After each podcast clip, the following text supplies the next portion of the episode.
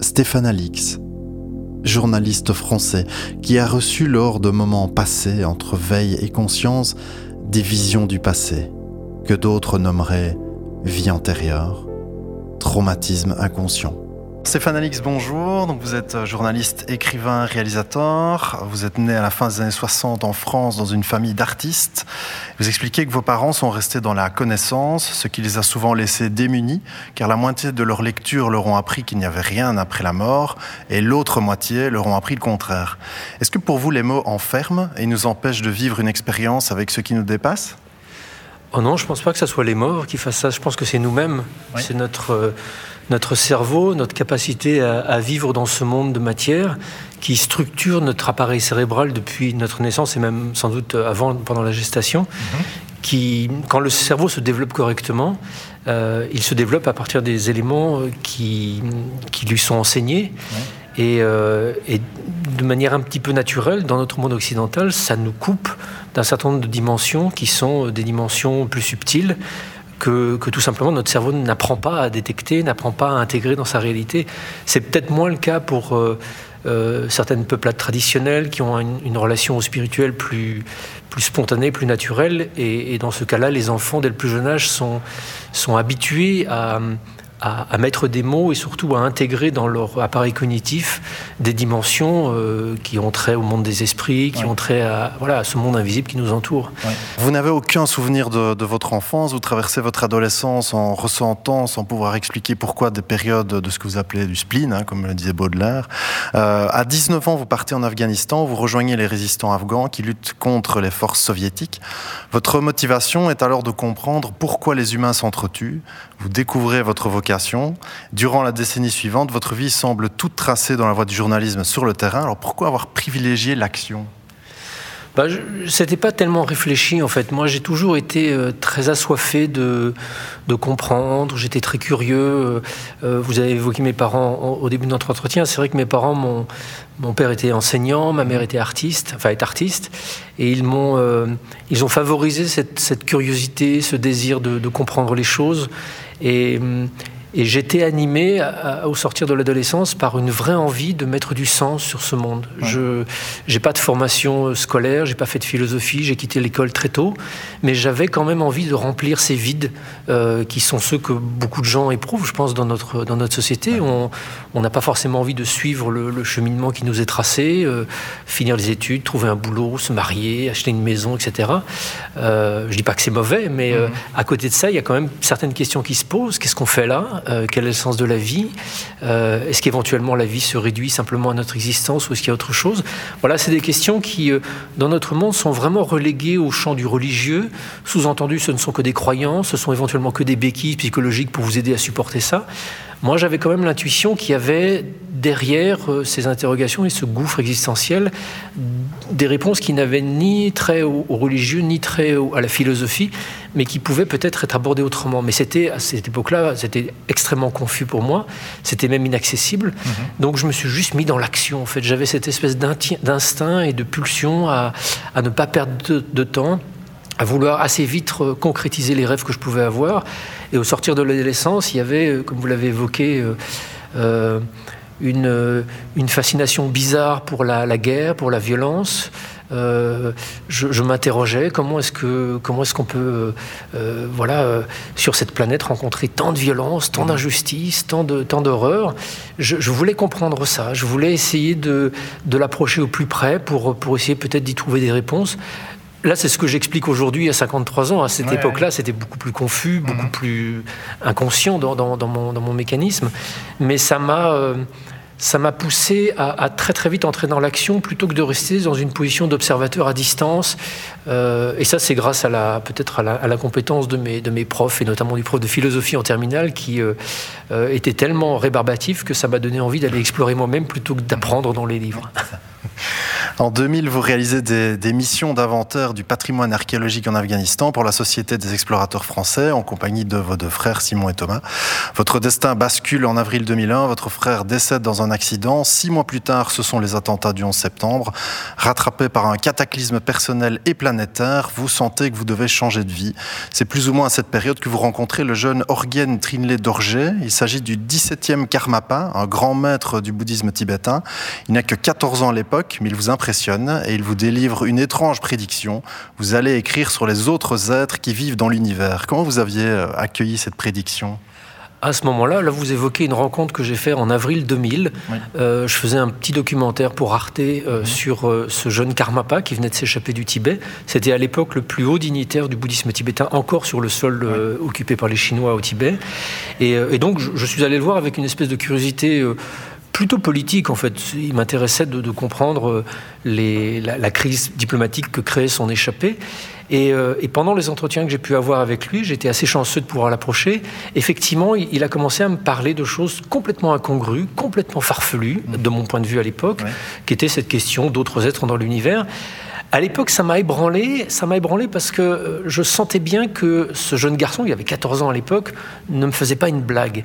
Il me parlait de quelque chose qui était de l'ordre de la réalité pour lui. Et, euh, souvent, les, grands maîtres spirituels vont vous poser une petite graine à un moment de votre vie qui éclorera plus tard peut-être. Donc à ce moment-là, au printemps 2000, moi ça m'intrigue, ça me déstabilise beaucoup parce que euh, il y a une part de moi qui me dit euh, que pendant cet entretien où il me parle de ça, il se, il se fout de moi. Mhm. Et puis il y a une autre partie de moi qui me dit mais qu'est-ce qui se passe en fait? Et je, je vais rien faire particulièrement de tout ça, sauf qu'effectivement, comme vous l'évoquez, l'année suivante, en avril 2001, je perds un de mes frères en Afghanistan dans, une, dans une mission que je dirige. Enfin, je perds quatre personnes de l'équipe dans un accident de voiture, dont mon frère.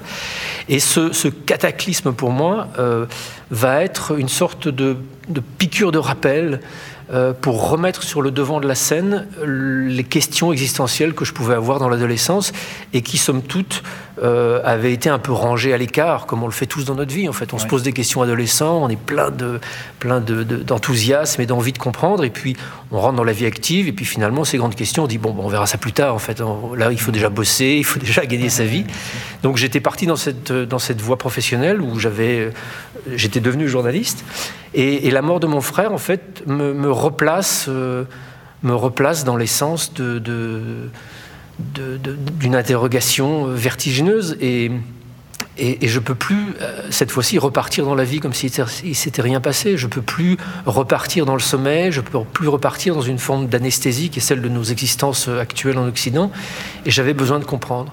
Mais j'avais besoin de comprendre avec mes outils de journaliste. C'est-à-dire que moi, je je n'ai pas éprouvé le besoin de partir. Euh, faire une retraite dans un ashram en Inde, où j'ai pas l'envie d'aller euh, fouiller dans les bibliothèques philosophiques pour essayer de trouver des réponses. Et c'est en sens où, ce que vous évoquez sur mon père au tout début de l'entretien est, vrai. J'ai vu mon père euh, beaucoup s'interroger sur la question de la mort, notamment, et, encore plus quand il a commencé à l'approcher en étant malade. Mm-hmm. Et, lui n'avait que euh, la curiosité intellectuelle, il avait un mental, euh, c'était quelqu'un d'extrêmement cultivé, donc il allait chercher effectivement dans Platon, dans euh, Aristote, dans, tous ces grands penseurs, il allait essayer de chercher des réponses. Malheureusement, la philosophie, c'est pas forcément un endroit où on trouve des réponses, c'est plus un endroit où on trouve des questions.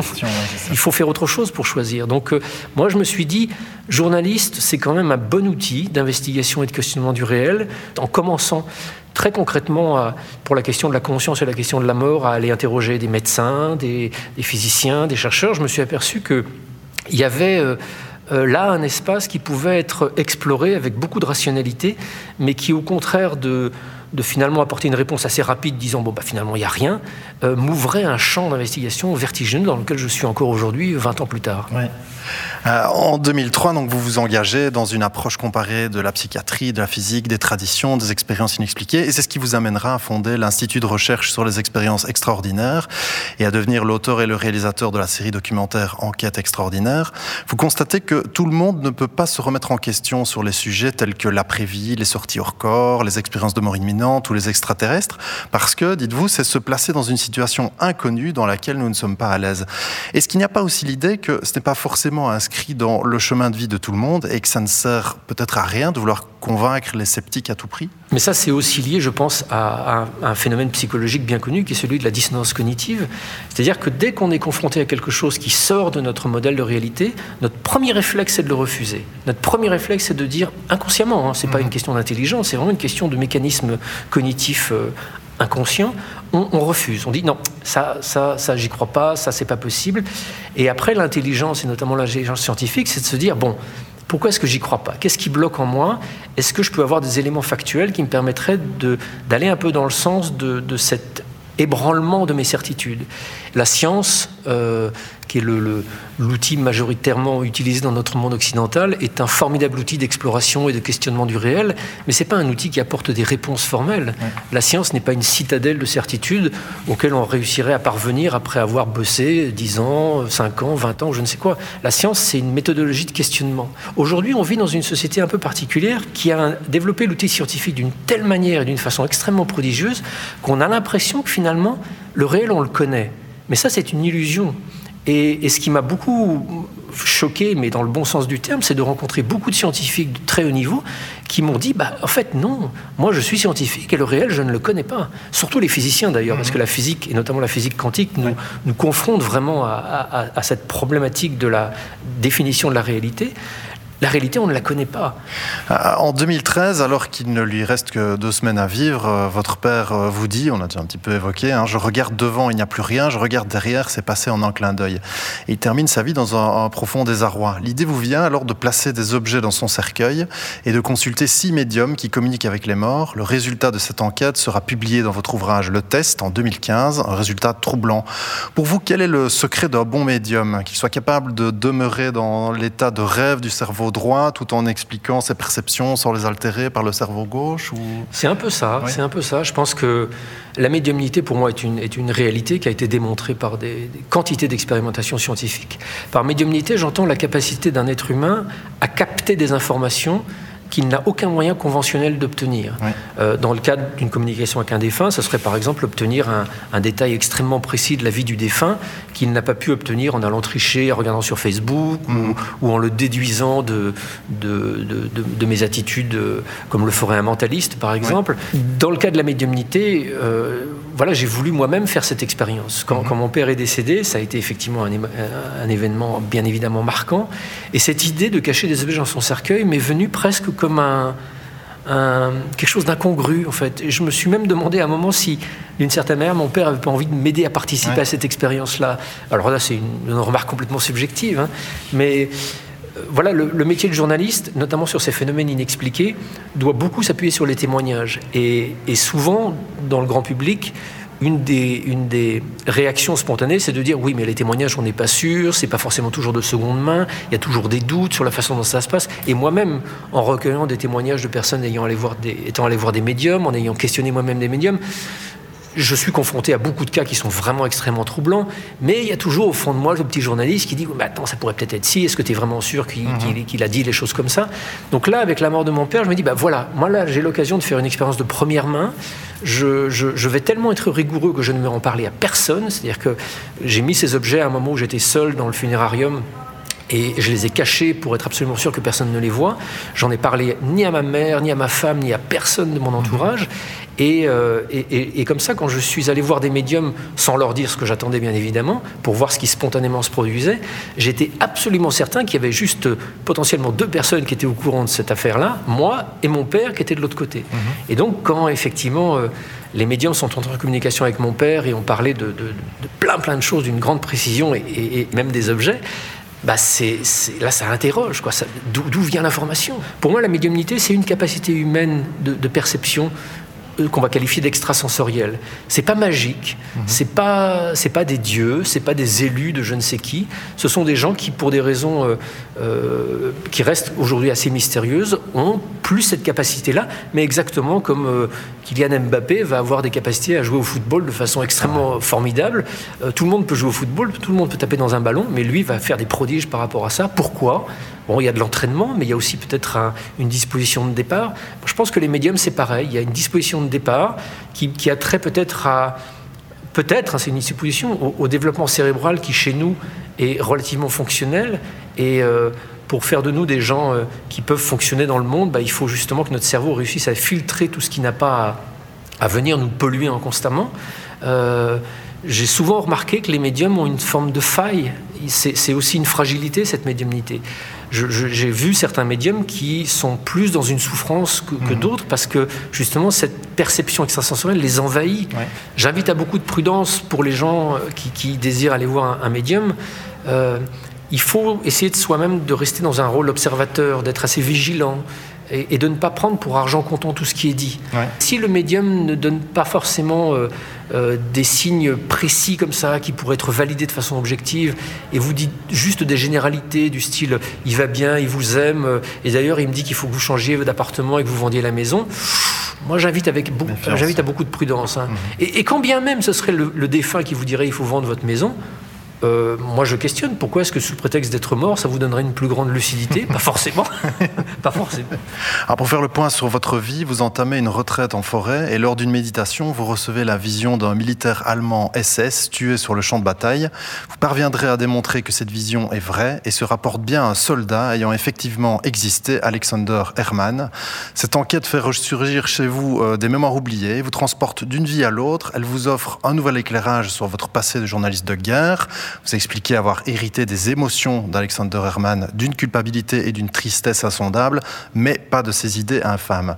Quel est votre point de vue aujourd'hui sur la réincarnation et le karma? Est-ce que nous rachetons les fautes de nos existences passées dans notre vie présente? Vous avez bien résumé l'expérience.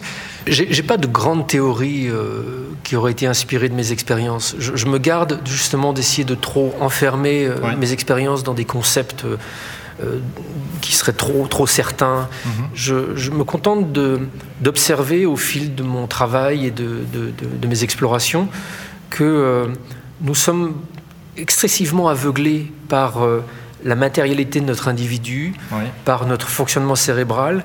Nous avons l'impression que la totalité de notre être, ou à peu près, c'est l'individu que nous sommes aujourd'hui. D'où vient cette espèce de, de continuum de conscience, pour reprendre un terme bouddhiste que j'aime bien, pour ne pas parler d'âme, d'où vient ce continuum de conscience avant d'être en moi, avant de m'animer euh, Est-ce qu'il est, a coulé à travers d'autres individus, ce que l'on pourrait qualifier de vie antérieure? De mon point de vue aujourd'hui de Stéphane en 2022, effectivement, la vie d'Alexander Herman s'est passée il y, a, il, plusieurs décennies. Il est mort, ça peut être ma vie d'avant.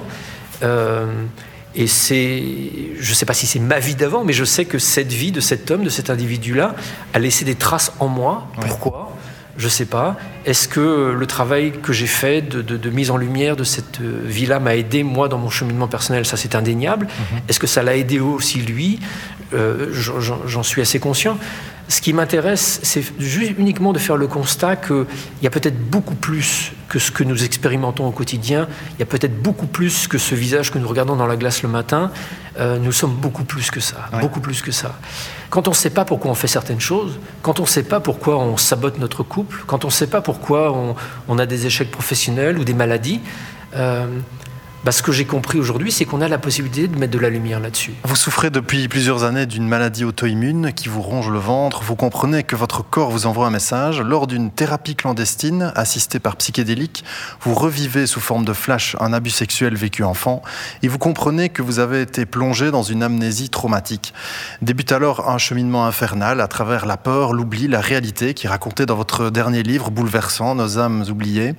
C'est après avoir confié votre douloureuse expérience à votre ostéopathe et en découvrant que des millions de personnes ont vécu l'inceste dans la petite enfance sans conserver de souvenirs que vous avez décidé d'écrire ce livre?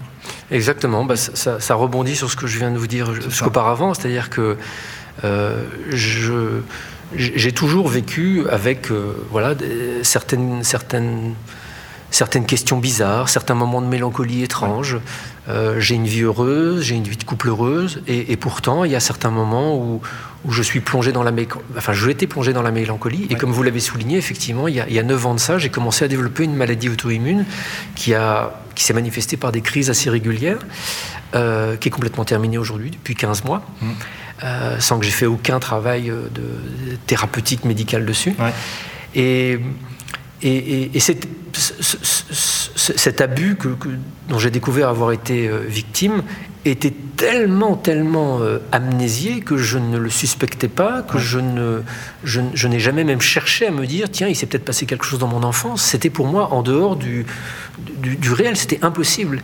Et c'est vraiment d'une façon complètement accidentelle, à travers les recherches que j'ai faites, et notamment sur les psychédéliques et le chamanisme, qui permettent de, de, créer des passerelles d'exploration d'autres états modifiés de conscience, qui sont encadrés. Il y a beaucoup de recherches qui sont faites actuellement.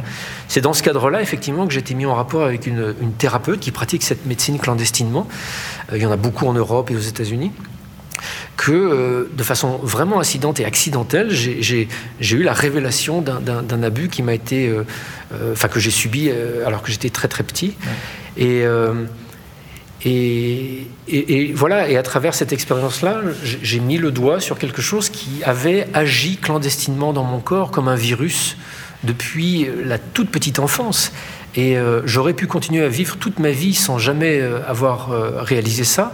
Je ne sais pas ce qu'aurait donné cette maladie auto-immune, parce que je pense qu'elle se serait aggravée au, fur, des, au fur des temps. Ça peut évoluer en, cancer, ce, type de choses. voilà, la, vie et peut-être mon, espèce de radicalité, d'intransigeance à, à, vouloir absolument, absolument, absolument ouvrir toutes les portes qui me sont offertes, qui sont possibles malgré la peur, malgré l'appréhension, j'ai eu la chance de pouvoir trouver sur mon chemin des, personnes et des, outils qui m'ont permis d'explorer ça. Et voilà, et cette, révélation s'est produite il y a, aujourd'hui un an et demi, enfin un peu plus d'un an et demi. Et à la fois, ça a été dévastateur, à la fois, ça a été extrêmement difficile, extrêmement douloureux, et ça l'est encore aujourd'hui à gérer. Mais en même temps, voilà, je, je, pense que la vie, c'est ça. Je pense que la vie, c'est une invitation à, à, nous, à nous comprendre et à, et à essayer de viser plus d'harmonie, à essayer de, mettre de la lumière, même là où ça fait mal. Euh, voilà, moi, cette, cette révélation d'un abus sexuel que j'ai vécu dans l'enfance arrive à 53 ans, enfin 52, 52 ans. Pourquoi est-ce que ça arrive si tard? Pourquoi est-ce que j'ai pas eu de souvenir avant? Et j'ai pris conscience en faisant ce travail d'exploration que ça n'aurait pu ne jamais sortir. C'est sorti, ça a failli me tuer. Ça a failli me tuer physiquement parce que ça a été d'une telle dévastation euh, psychologique que ça m'a placé dans un état de fébrilité et de fragilité dans lequel je suis encore aujourd'hui et qui me demande de me reconstruire. Donc je ne suis pas là en train de dire aux gens allez faire toutes les expériences. Non, euh, il y a des moments où il y a une petite indication de la vie qui vous dit euh, peut-être peut-être tu es prêt là, peut-être euh, tu peux y aller. Même si on est plongé dans ce monde-là, dans une grande solitude, on n'est pas tout seul. On a autour de nous des guides, des aides, peut-être des ancêtres qui sont là pour nous aider, pour nous accompagner. On les voit pas, on les perçoit pas, on les entend pas, mais ils sont quand même là.